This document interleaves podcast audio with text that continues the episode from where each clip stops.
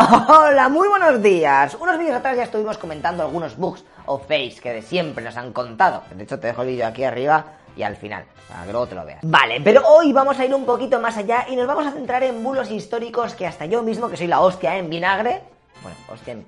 Pero creo que no se dice así, ¿no? Porque también hay la polla en vinagre. What the fuck, ¿eh? ¿Por qué leche se dice eso? Tengo que buscarlo, ahora vengo.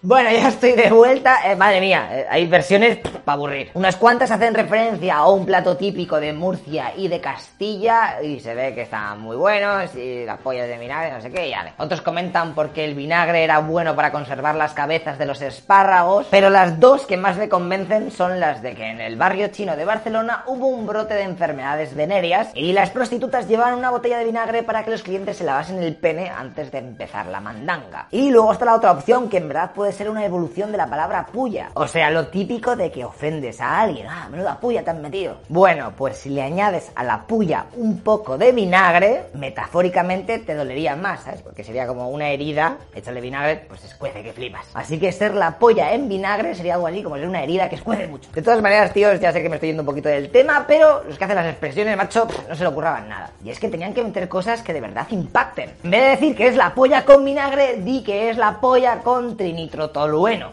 que es el TNT, o la polla con las bolitas esas verdes de la roca, o la pella con shurikens, o en fin, me callo, intro.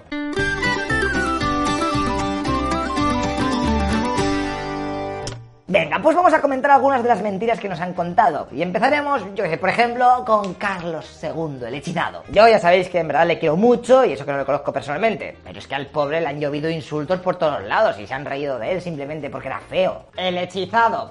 ¿Qué se creen? ¿Que es Harry Potter? A ver, Carlos II, si nos ponemos a ver su Instagram de la época, pues vemos que guapo, guapo, eh, pues no era. Lo que pasa que no era su culpa, tío. Su padre, sus abuelos, etcétera, pues llevaban bastantes generaciones fornicando entre ellos mismos. Y claro, la endogamia al final se paga cara. De hecho, aunque creáis que esto de tener hijos con primos, hermanos y ese rollo turbio ya no se lleve, en algunos sitios aún es trending topic. Por ejemplo, en Pakistán, en donde tienen un sistema de castas, cual era feudal.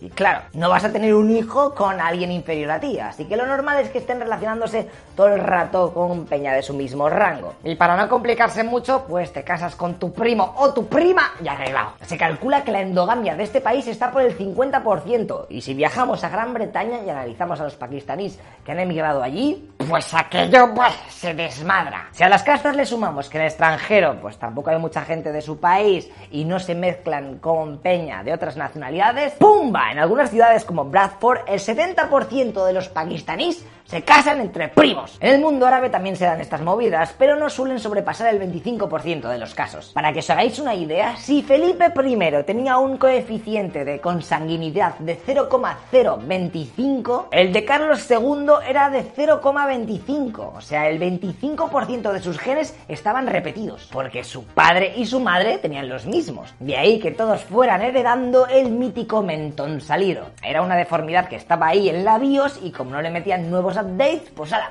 seguía pasando generación tras generación. Hasta que, claro, te llega Carlos II, que seguramente pues ya incluso fuese estéril. Este monarca se quedó huérfano cuando tenía 4 años, así que prácticamente no conoció a su padre Felipe IV. Fíjate que le pusieron 14 amas de cría distintas para amamantarlo durante estos primeros años, ya que el chaval estaba muy debilucho y tenía miedo a que la palmase. El chaval no conseguiría ponerse de pie hasta los 6 años, ya que tenía raquitismo porque le faltaba vitamina D, principalmente por culpa de que apenas veía el sol. Lo tenían todo el rato dentro de palacio por miedo a que en el exterior pillase un catarro y se fuese para otro barrio. Por este pavor a que el chaval se muriese, directamente pasaron de educarle en temas de gobierno. Daban por hecho que no llegaría adulto y les dio igual. Pero ¡chan! Jodeos, hippie, el último de los Austrias iba a dar guerra. Vale, el chaval había salido con las piezas mal, pero ¿tan desastre fue? Pues no tanto como se han querido hacer ver. Era retrasado, ¿verdad? Mmm, sí. ¿Mucho? Mmm, sí. Pero el tío se lo curraba, ¿eh? Tenía bastantes virtudes, ¿eh?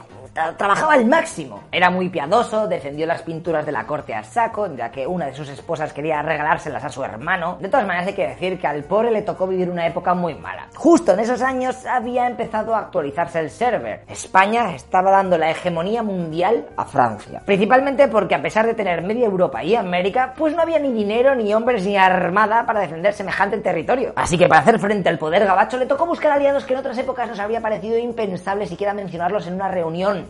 Ríete de Voldemort. Holanda e Inglaterra.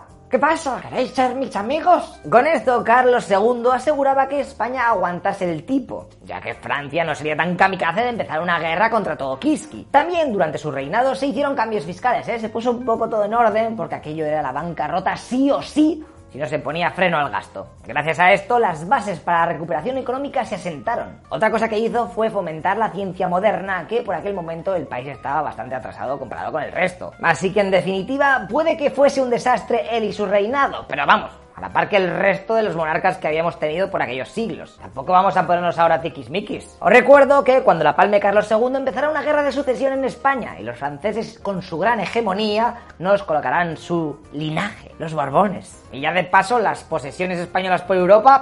Hasta luego, Mari Carmen. Ahora os voy a contar algo que seguramente te hayas preguntado mil veces. Tío, ¿la tortilla francesa? ¿En verdad es, es francesa? Pero si solo hay que batir los huevos. Ya está.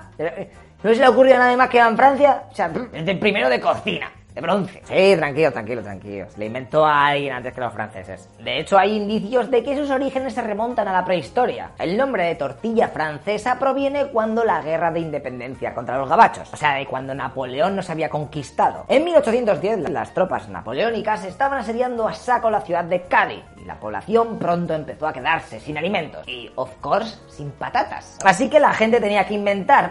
¿Qué comemos hoy? ¡Bah! Yo qué sé, tío. No hay siquiera patatas para hacer una tortilla de patatas. Ah, pero hay huevos, ¿no?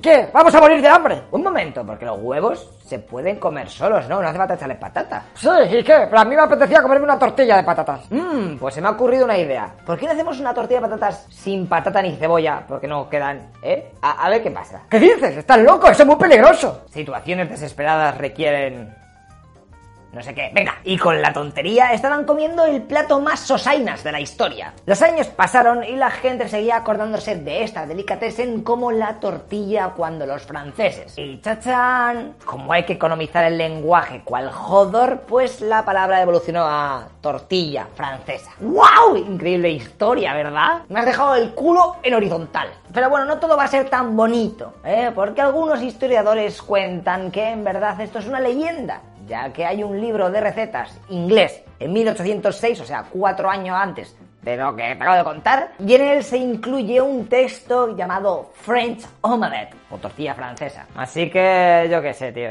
yo qué sé, se inventaron los... yo no sé, me da igual. Pero espera que esto no acaba aquí. ¿Por qué? ¿Y la ensaladilla rusa? No me jodas ahora que no la inventaron los Dimitris después de un colocón a vodka o algo. Pues loco pixas, estos nombres son todo culpa de Potra o campañas muy buenas de marketing. A ver, lo que conocemos como ensaladilla rusa o algo parecido ya existía y era bastante famosa tanto en Francia, España e Italia. De hecho, hay recetas de 1845, de 1856 y de 1858 donde se hace referencia a este plato. Lo más curioso de todo es que ya en estos documentos se puede leer el nombre de ensalada rusa. ¿Pero por qué? ¿Qué pintan al otro lado de Europa haciendo un plato? Pues aquí hay dos teorías. Una es que como el plato original lleva cangrejo y uno de los cangrejos más tops es el chatka que se pillaba en el mar de Barents, que está por aquí arriba, pues ya está. Bautizado así por culpa del país que está al lado, Rusia. Y otra opción es que en aquel momento estaba muy de moda el servicio a la rusa, que por si no sabes de qué se trata, es lo típico que ves en las pelis sobre cómo comen los pros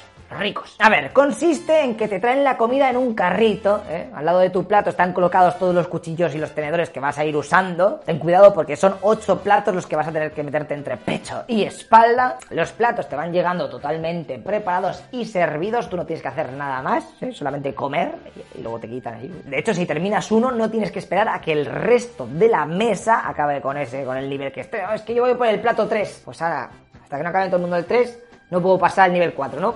No, no, no, no, tú puedes estar por el 7 y uno ahí con el 2, que es el más lento de toda la mesa. Hay de todo, ¿eh? Sopa, pescado, carne, pff, whatever. Aquello es lo más pijo de lo pijo. Con mil camareros yendo y viniendo, mientras que el metre está como jefe de sala, atento, cual árbitro, por si alguien necesita algo. Un príncipe ruso enseñó este estilo en Francia y aquello se expandió como la pólvora. Así que pumba, como estaba de moda, pues ¿por qué no? Le pusieron el nombre a este tipo de ensalada como los rusos, ensalada rusa. Eso sí, si vas a Rusia, no te pidas una ensaladilla rusa porque allí lo llaman diferente, lo llaman Olivier Salad. Y es que ese nombre es en referencia al chef belga que emigró a Moscú y en su restaurante empezó a hacer aquella ensalada como churros. Cambiándole el nombre, en vez de ensaladilla rusa, lo llamó ensalada de la capital. Pero es verdad que aquel plato dista mucho de la ensalada que te ponen en cualquier bar de tapas, ¿eh? Ahí con los picos y todo eso. Y es que aquella comida estaba hecha para la aristocracia moscovita, así que tenía que tener lo, lo lo la. Carnes selectas, caviar y demás cosas chulas